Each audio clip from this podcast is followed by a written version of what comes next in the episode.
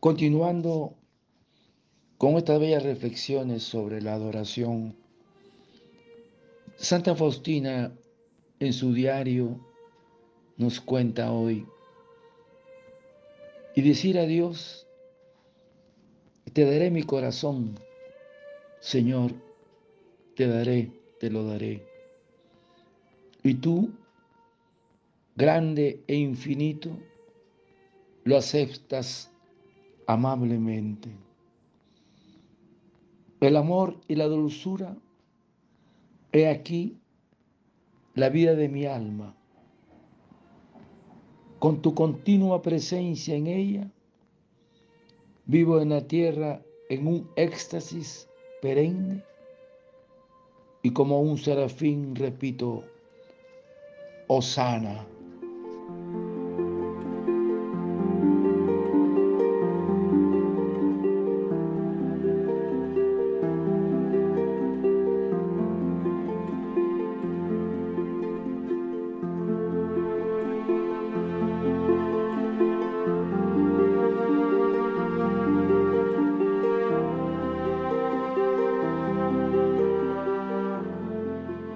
Y decir a Dios, te daré mi corazón, Señor, te lo daré. Y tú, grande e infinito, lo aceptas amablemente. El amor y la dulzura, he aquí la vida de mi alma, con tu continua presencia en ella vivo en la tierra en un éxtasis perenne, como un serafín, repito, Osana, hermanos. En esta segunda parte sobre la reflexión de la adoración, el secreto de la adoración está en olvidarse de sí mismo para ensalzar y alabar a Jesucristo.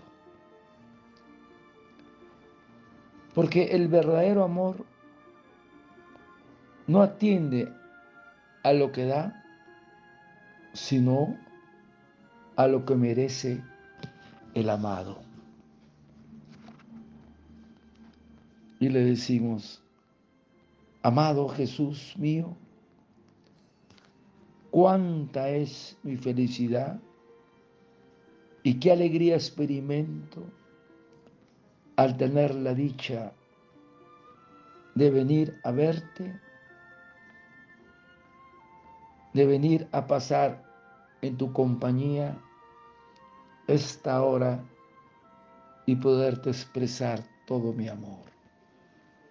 Qué hermoso es, hermanos, ponerse a los pies ante la presencia de Jesús Eucaristía. Luego, tenemos que recordar el directorio práctico para la oración. ¿Qué debemos hacer cuando vamos a adorar a Jesús en el Santísimo Sacramento? Punto uno, la adoración. Tenemos que adorar a Jesús mediante Jesús mismo.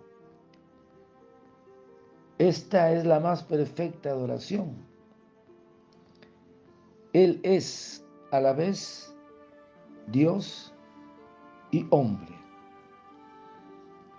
Debemos unirnos con todos los adoradores de la tierra recordar a nuestro ángel de la guarda, nuestro ángel custodio, que nos acompaña y nos enseña a adorar a nuestro Dios. Recordar a la Virgen María y San José en el momento de la adoración. Punto dos, tenemos que hacer la acción de gracias o sea, la gratitud es el acto de amor más dulce al corazón y más agradable a Dios.